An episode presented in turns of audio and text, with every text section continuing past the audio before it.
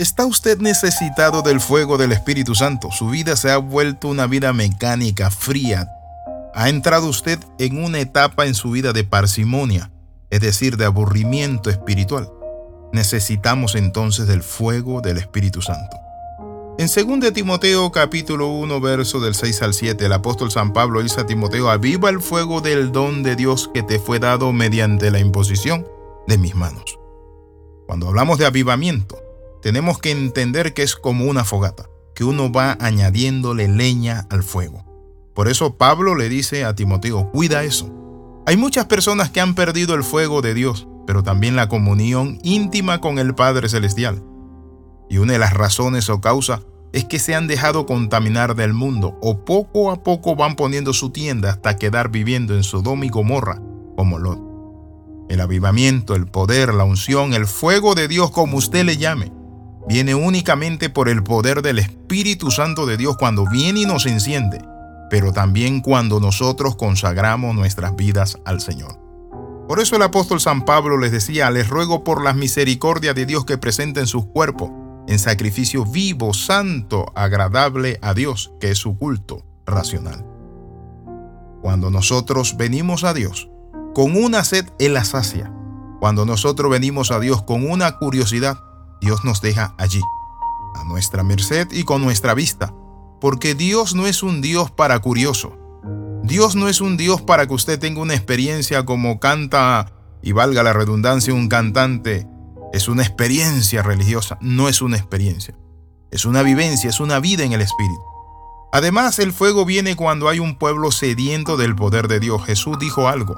Bienaventurados los que tienen hambre y sed de Dios, porque ellos serán saciados. El salmista David decía, mi alma tiene hambre y sed del Dios vivo. Cuando hay alguien con hambre y sed, Dios envía su fuego y su presencia. Pero la pregunta es, ¿tiene usted hambre y sed de Dios? ¿O tiene usted curiosidad? ¿Quiere usted el fuego de Dios para hacer la obra de Dios o simplemente como Simón el mago que le pidió al apóstol que le vendiera ese poder para recibir o traspasar el don del Espíritu Santo y el fuego de Dios? Pero le dijo el apóstol, perezca tu dinero contigo, porque veo que estás en hiel de amargura. El fuego de Dios viene cuando hay un pueblo necesitado. Cuando hay gente que está sedienta de Dios, de hacer su voluntad, de vivir. Cuando hay personas que anhelan la compañía, la presencia de Dios. Un cristiano en el fuego de Dios no se conforma con que Dios lo use una vez, sino que cada día desea, anhela tener esa experiencia gloriosa, pero también cada día quiere caminar y vivir conectado con el Padre Celestial. Un encuentro personal con Dios transforma la vida sino que nos los comparte el apóstol San Pablo, que era perseguidor de la iglesia. Hay muchas personas que han oído mucho de Dios, pero poco del fuego de Dios en su corazón han tenido. Y lo que simplemente tienen es una fría teología, pero saben que una experiencia lejos o lejana de vivir encendido por la llama del fuego de Dios. Por eso el apóstol San Pablo le decía, aviva el fuego del don de Dios que está en ti. No lo dejes apagar, como también lo dijo el salmista David en el Salmo 42. Como el siervo brama por las corrientes de las aguas, así clama por ti, oh Dios, el alma mía. Mi alma tiene sed, tiene sed del Dios vivo. Y luego se hacía una pregunta.